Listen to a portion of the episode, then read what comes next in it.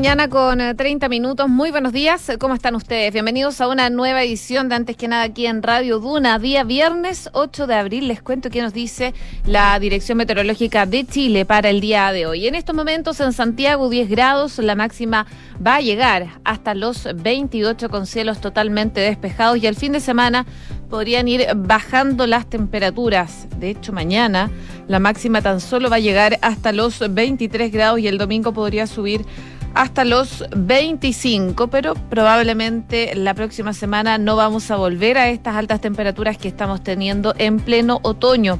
Viña del Mar y Valparaíso, 9 grados, máxima de 16, cielos principalmente cubiertos con neblina, sobre todo durante las primeras horas de la mañana. Las nubes se mantienen durante el fin de semana y las máximas van a estar en torno a los 18 grados de temperatura. En Concepción, donde nos pueden escuchar en el 90.1, 13 grados a esta hora, cielos cubiertos con neblina las nubes se mantienen y la máxima podría alcanzar los 18 grados. El fin de semana, sobre todo el sábado, podrían tener algo de precipitaciones en esa zona del país y las temperaturas van a estar bordeando los 18 grados. Y por último les cuento de Puerto Montt, donde nos pueden escuchar en el 99.7, 10 grados a esta hora, la máxima va a llegar hasta los 14, se esperan cielos cubiertos con neblina, sobre todo durante las primeras horas de la mañana, cielos cubiertos durante la tarde y el fin de semana precipitaciones, según lo que nos indica la Dirección Meteorológica de Chile. Esto para las zonas donde nos escuchan a través del dial, pero por supuesto ustedes nos pueden escuchar a través de Chile y el mundo en duna.cl. Hacemos un resumen de las principales informaciones que están ocurriendo en Chile y el mundo en los titulares.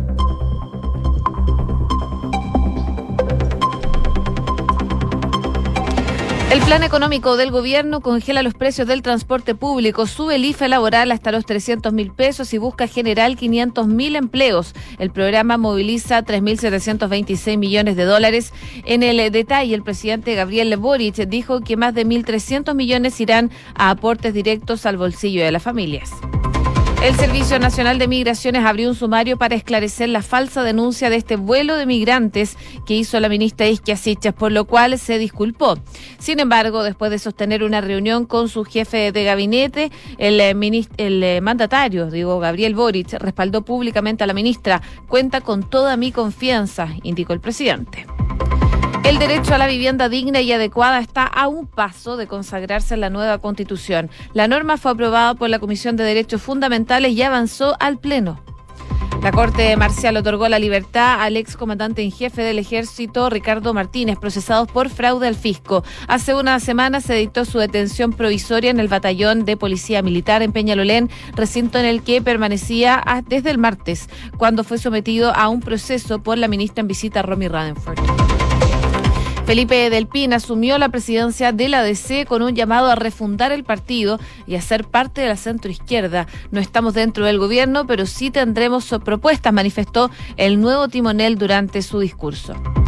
Y en noticias internacionales, el Congreso peruano aprobó exhortar al presidente Pedro Castillo a renunciar de forma inmediata. Sin embargo, la moción en contra del mandatario no tiene efectos prácticos, ya que no es vinculante. Y un ataque a una estación ferroviaria utilizada para evacuar civiles dejó al menos 35 muertos y 100 heridos en Ucrania. El hecho ocurrió en Kramatorsk, en una región del, de Donetsk. Y en el lugar habían miles de personas esperando para viajar según las autoridades. 6 de la mañana con 34 minutos. Comenzamos la mañana informados en Antes que nada con Josefina Stavrakopoulos.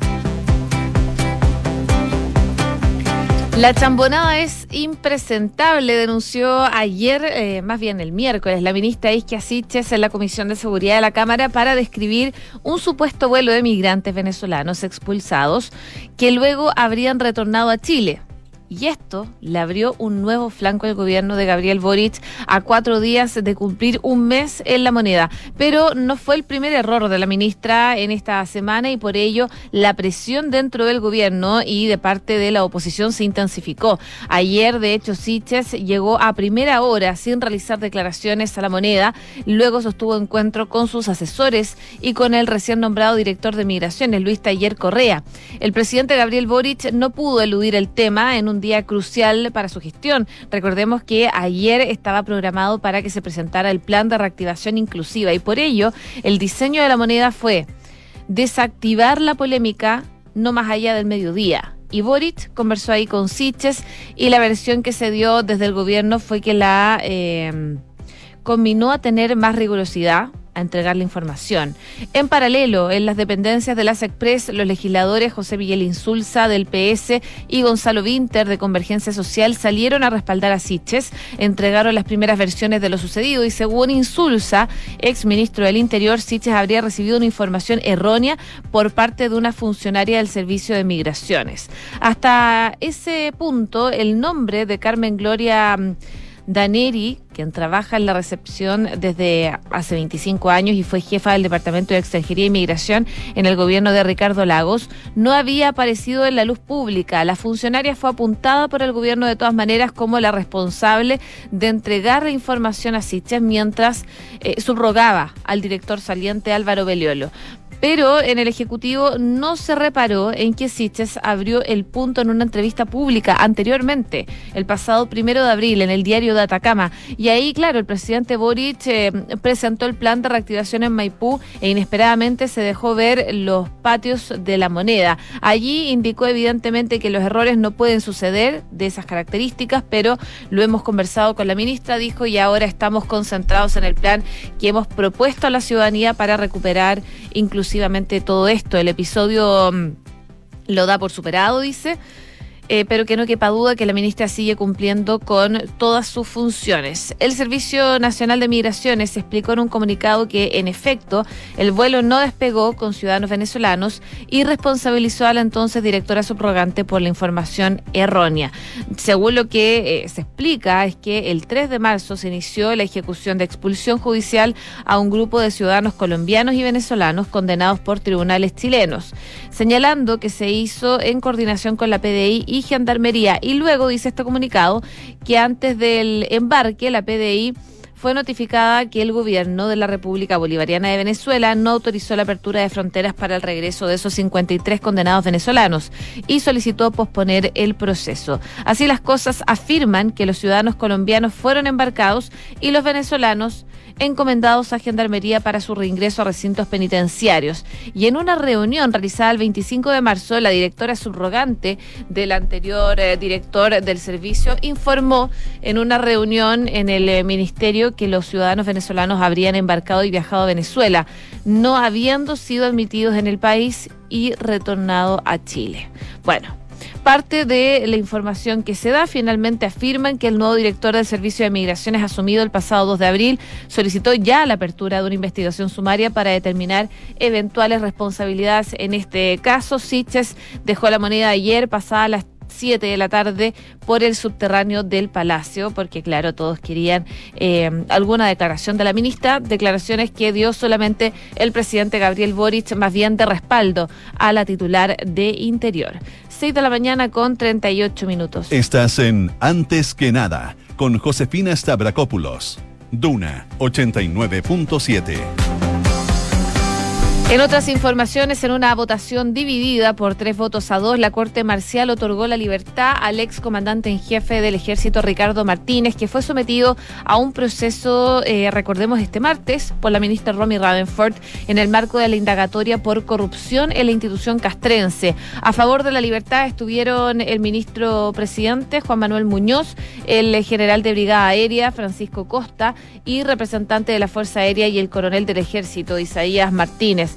En contra votaron el ministro Miguel Vázquez y el ministro Jaime Elgueta y el que es general de carabineros. El viernes eh, primero de abril, poco antes de las 9 de la mañana, Martínez, recordemos, llegó al despacho de la ministra Radenford en la intersección de calles Compañía con Morandé en diagonal eh, al Palacio de Tribunales y entonces ahí se acogió su derecho a guardar silencio y la ministra decidió que quedara detenido provisoriamente en el batallón de policía militar en Peñarolén.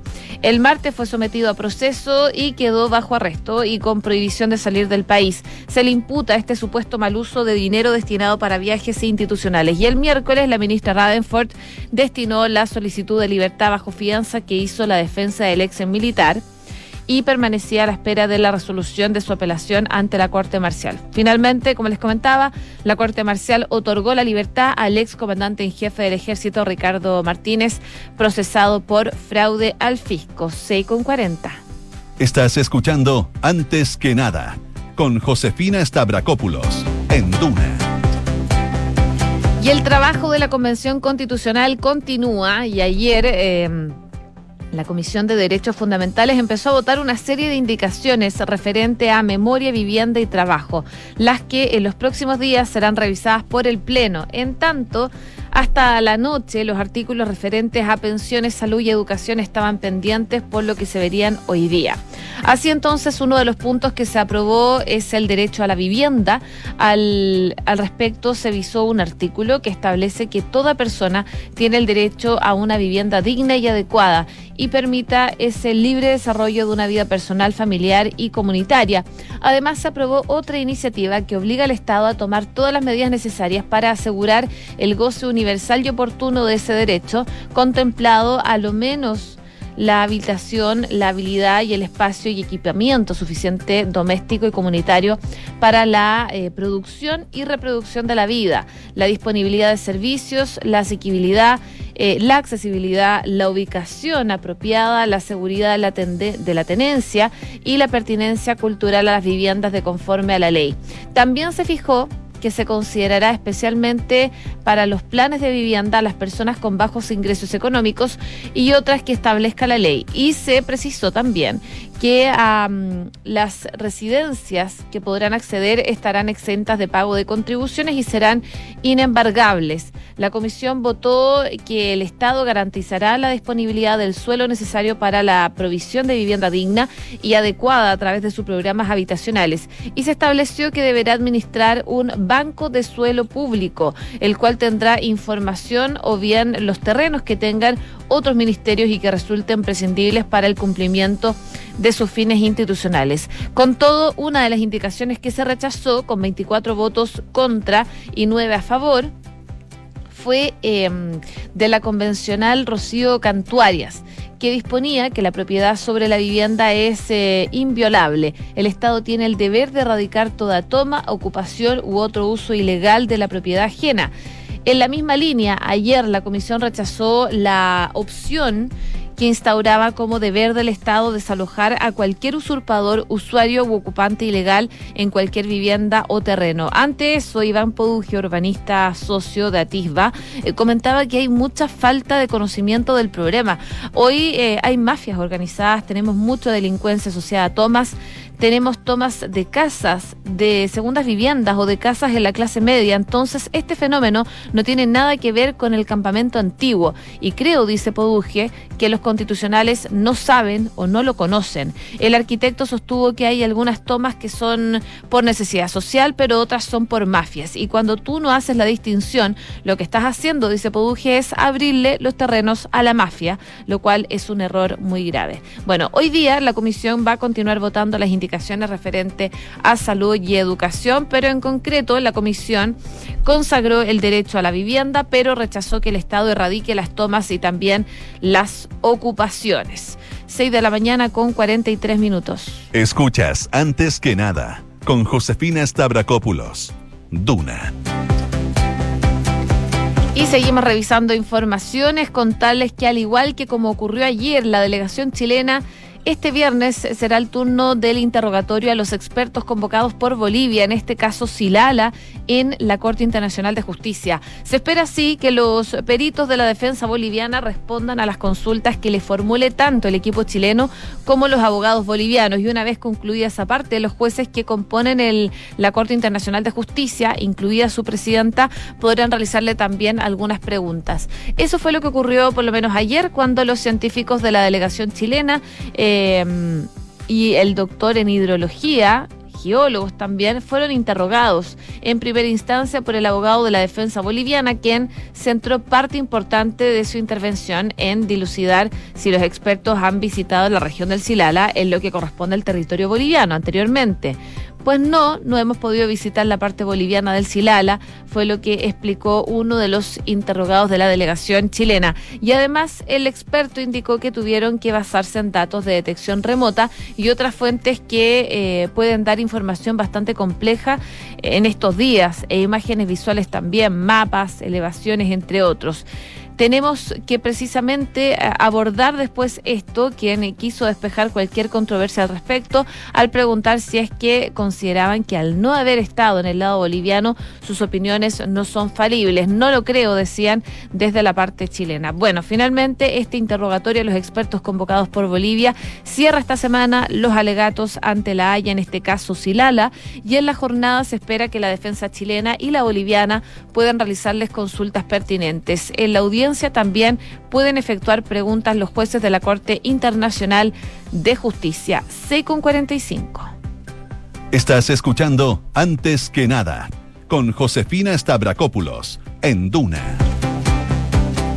Y en noticias internacionales, dos cosas. Partimos en Ucrania porque lamentablemente hay al menos 35 personas que murieron y 100 que resultaron heridas eh, hoy día en un ataque con cohete contra una estación.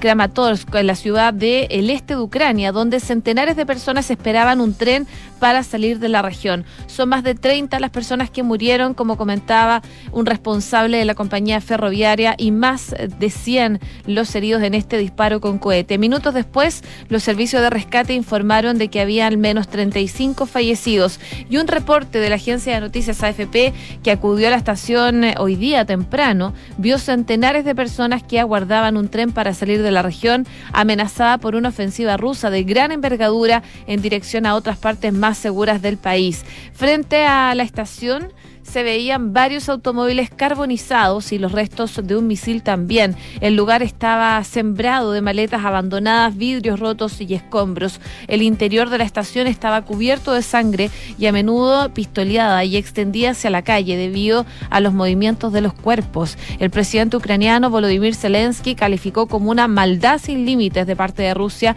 este sangriento ataque contra la estación de trenes.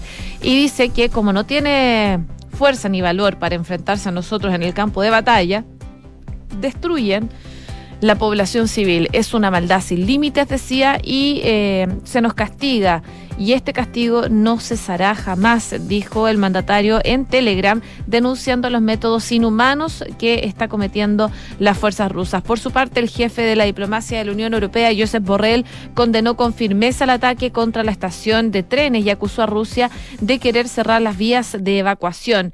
Lo que decía Josep Borrell a través de Twitter es que condenaba firmemente este ataque. Se trata de un nuevo intento de cerrar las vías de evacuación para aquellos que huyen de esta guerra injustificada y causar sufrimientos a las personas. Bueno, es parte de lo que se vivió durante esta jornada. Las imágenes son realmente eh, sorprendentes eh, de lo que ocurrió en esta estación de trenes, en donde lamentablemente han muerto 35 personas y 100 resultaron heridos, todos civiles en esta estación de trenes.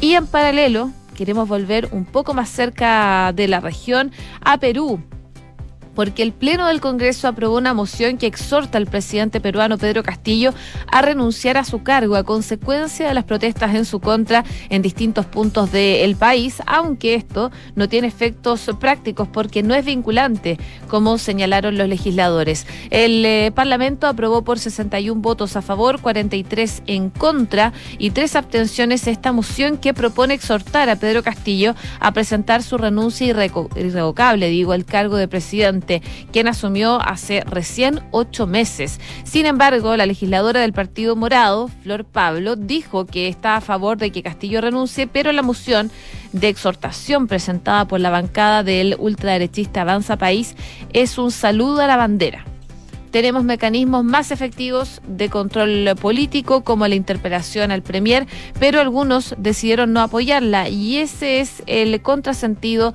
del Congreso. No basta con la renuncia, debemos aprobar las reformas que cambien las reglas del juego para que nos vayamos todos, agregó Pablo, quien promueve la interpelación del primer ministro Aníbal Torres. El jefe de Estado encabeza este jueves un consejo de ministros descentralizados en la ciudad de Huancayo, que fue, recordemos, el foco ya de las protestas del transporte y que derivó en bloqueos, saqueos y también enfrentamientos con el resultado de seis fallecidos y decenas de heridos a nivel nacional. Así que un complejo panorama está viviendo el presidente de Perú, Pedro Castillo, con... Eh, con este exhorto que le hacen desde el Congreso, pero que finalmente no es vinculante. 6 de la mañana con 49 minutos. Cifras, mercados, empresas. Las principales noticias económicas están en Antes que nada.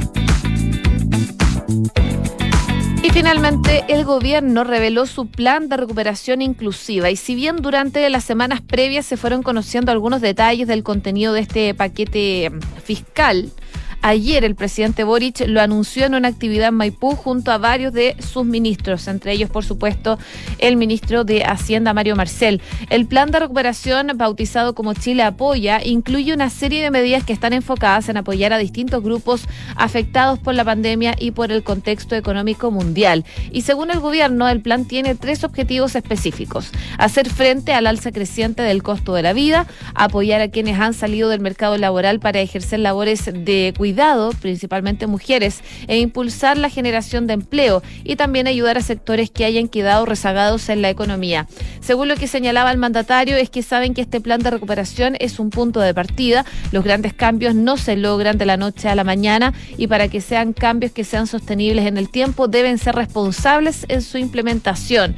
El costo total de este plan es de 3.726 millones de dólares, fondos que, según informó el gobierno, no están fuera del marco presupuestario y en el detalle, lo que decía Boric de este plan es que contempla 1.300 millones de dólares en aporte directo al bolsillo de las familias, cerca de 1.400 millones de dólares en generación de empleo y en apoyo a sectores rezagados, mujeres, jóvenes, la industria del turismo, la cultura y mil millones de dólares en apoyo a micro, pequeña y mediana empresa. Del total, de estos 3.726 millones de dólares que incluye este plan, un 37% entonces se va a destinar a medidas de generación de empleo y apoyo a sectores rezagados con la idea de generar 500.000 puestos de trabajo, donde al menos 250.000 sean para mujeres. 36% de los recursos de Chile Apoya se van a destinar a apoyar el bolsillo de las familias, mientras que el 27% será a ayudas de empresas de menor tamaño. El plan contempla que el IFE laboral también se extienda, ampliando los plazos de postulación desde junio hasta septiembre del 2022, con pago de beneficio hasta diciembre. El foco en grupos prioritarios, mujeres jóvenes entre 18 y 24 años, mayores de 55 y personas en situación con discapacidad. Con eso fomenta la creación de nuevas relaciones, decía. Y para mujeres de entre 18 y 23 años y mayores de 54 y personas con discapacidad, eh, se le pagará el 60% de la remuneración bruta imponible con tope de 300 mil pesos mensuales. Hoy el subsidio es de 250 mil pesos. También se van a inyectar recursos, de acuerdo a la ley vigente, a los subsidios del sistema red que es el ex Transantiago, y los sistemas de transporte público regional y rural, de manera de congelar la tarifa del eh, transporte por todo el año 2022. En cuanto a la contención del precio de la parafina, el petróleo y benzina, se van a incrementar los recursos del Fondo de Estabilización de Precios del Petróleo por más de 20 millones de dólares para contener el alza de la parafina y el querosén. La propuesta se va a materializar a través de un proyecto de ley que será ingresado al Congreso en el mes de abril. También el programa contempla un ajuste a la beca de alimentos para la educación superior del 15%, elevando los actuales 32 mil a los 5.000 para junio del 2022. Y en el gobierno afirman que el aumento cuyo congelamiento generó la primera movilización estudiantil, eh, hace ya dos semanas es un primer paso y que la idea es avanzar en una agenda conjunta con el Ministerio de Educación y también con los estudiantes. En el caso también del IFE automático en caso de confinamiento, esto claro eh, sería en caso de confinamiento generalizado, se va a activar automáticamente vía proyecto de ley un ingreso familiar de emergencia de amplia cobertura para compensar a las familias que vean afectadas por la pérdida de sus ingresos y para ello se establecerá también por ley un fondo de emergencia. Este podría aplicarse al pago de bonos, subsidios y aporte al seguro de cesantía, entre otros, y quedará asociado a la estructura de financiamiento público. Esto, claro, en un caso extremo de que nos tengan que confinar por el COVID-19. Eh, esta, también hay un bono de trabajadores a la cultura y fondos regionales. Esta medida considera un bono de 450 mil pesos por persona al que podrán acceder los afectados por la disminución de ingresos durante la pandemia, según criterios definidos por el Ministerio de la Cultura, las Artes y el Patrimonio. También hay una mejora al seguro de cesantía, un aumento a la cobertura del programa Corfo y Cercotec y salario mínimo. Y dentro de este plan, el gobierno anunció que va a ingresar este proyecto para elevar el salario mínimo a 400 mil pesos brutos, aunque no precisó ayer la gradualidad de esos incrementos, lo que estarán determinados por las negociaciones que se inicie em, con la CUT. El Ejecutivo afirmó que se va a diseñar un apoyo especial para las MIPIMES que enfrenten dificultades a propósito de lo mismo. 6 de la mañana con 55 minutos.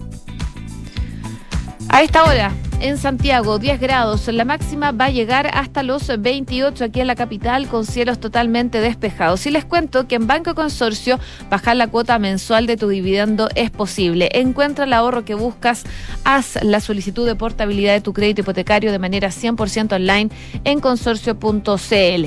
LIVAP promueve la independencia de las personas mayores con servicios a domicilio de compañía y apoyo que incluye actividad física y cognitiva. Visita ¿Y sabías que puedes comprar de forma anticipada los servicios funerarios de María Ayuda? Entrégale a tu familia la tranquilidad que necesitan y estarás apoyando a cientos de niños de la Fundación María Ayuda. Convierte el dolor en un acto de amor. Cotiza y compra en www.funerariamariaayuda.cl. Bien a continuación, Duna en punto junto a Rodrigo Álvarez. Que estén muy bien, que tengan una muy buena jornada y sigan en la sintonía del 89.7.